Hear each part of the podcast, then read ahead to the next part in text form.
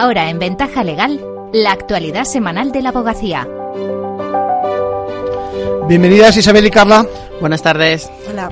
Adelante. Saludos a todos.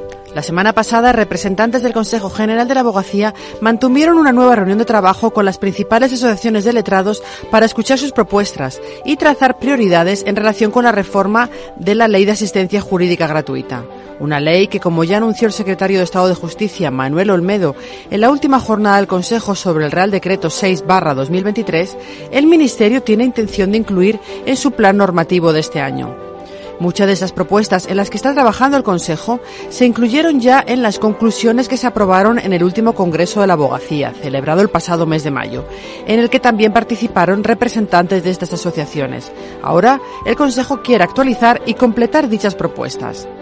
La reunión fue encabezada por el presidente de la Comisión de Asistencia Jurídica Gratuita e Infusión Social del Consejo, Antonio Morán, y en ella participaron representantes de la Asociación de Letrados por un Turno de Oficio Digno al Todo, la Asociación Libre de Abogados ALA y la Confederación Española de Abogados del Turno de Oficio y Asistencia Jurídica Gratuita, SEAT.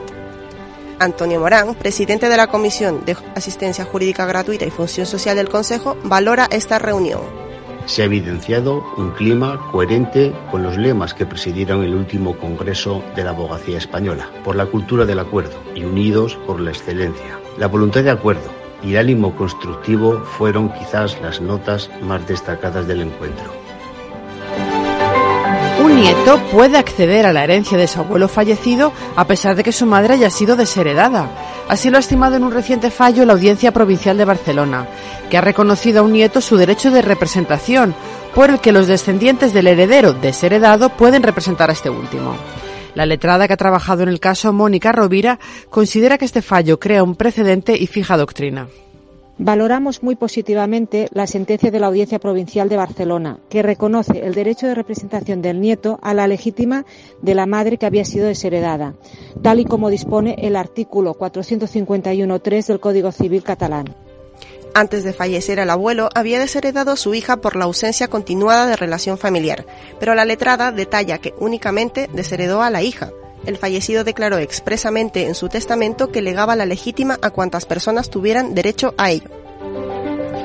Y vamos ya con otras noticias breves de la última semana. Más de medio millón de euros para la familia de un trabajador de Cádiz que murió víctima del amianto.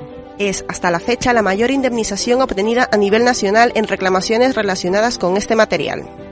El 55% de las noticias sobre infancia en España fueron positivas el año pasado, según Aldeas Infantiles. Son datos del informe La infancia vulnerable en los medios de comunicación, que realiza en colaboración con la Federación de Asociaciones de Periodistas de España y la Abogacía Española. Los premios Igualdad de la Abogacía se entregarán el 6 de marzo en un acto con Manuel Marchena, presidente de la Sala Segunda del Supremo, Lucía Ortiz, investigadora de la Universidad Autónoma de Madrid, Natalia Velilla, magistrada del Juzgado de Primera Instancia número 6 de Alcobendas, y el periodista y escritor Ignacio Varela. Copyright es la primera historia finalista de la decimoquinta edición del concurso de microrelatos sobre abogados. Su autor, Ander Balsategui, es un bombero de Guipúzcoa que se inspiró en la inteligencia artificial para dar forma a su relato la liquidación de sociedades gananciales esta tarde a la conferencia de los lunes.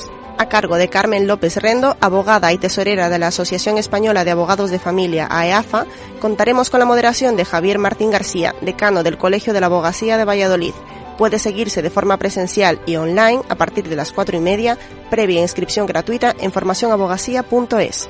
Y con eso terminamos por hoy hasta la semana que viene. Muchas gracias. Interesante la ponencia esta tarde. ¿eh? Gracias.